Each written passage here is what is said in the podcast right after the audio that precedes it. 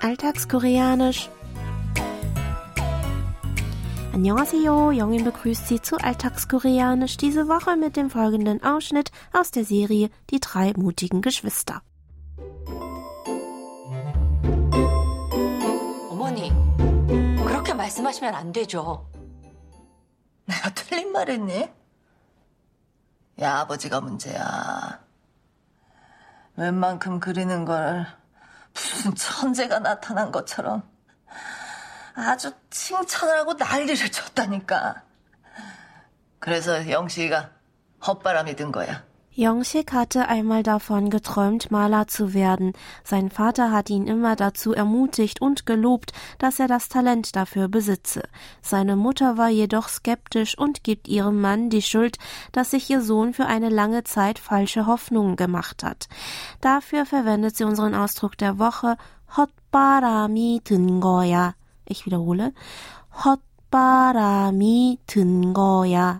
auf Deutsch so viel wie bei ihm wurden falsche Hoffnungen gesät. Lauschen Sie noch einmal dem Original.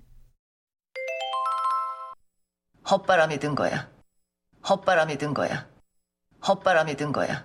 헛바람이 든 거야.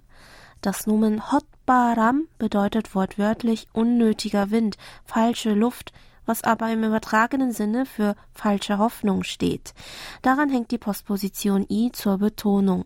Tin ist die Zusammensetzung aus dem Verbstamm til, des Verbs tilda für hineinkommen und der Verbendung in zur Bildung von Partizipien.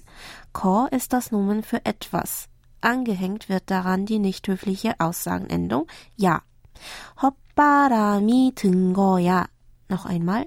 헛바람이 든 거야 bedeutet also wortwörtlich unnötiger Wind kommt hinein oder falsche Hoffnungen kommen hinein.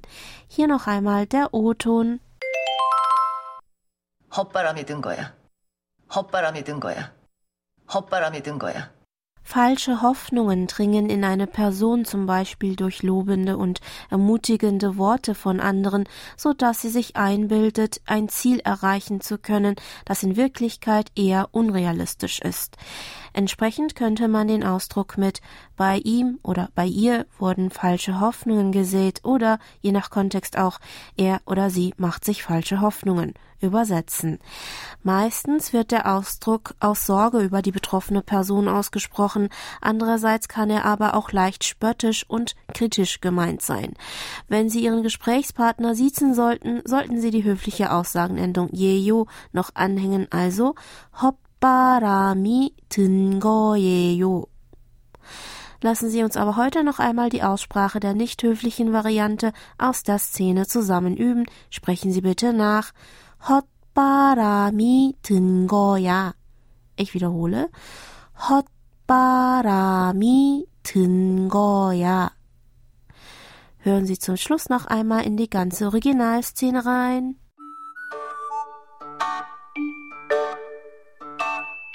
어머니, 그렇게 말씀하시면 안 되죠. 내가 틀린 말 했니? 야, 아버지가 문제야. 웬만큼 그리는 걸 무슨 천재가 나타난 것처럼 아주 칭찬을 하고 난리를 쳤다니까. 그래서 영식이가 헛바람이 든 거야.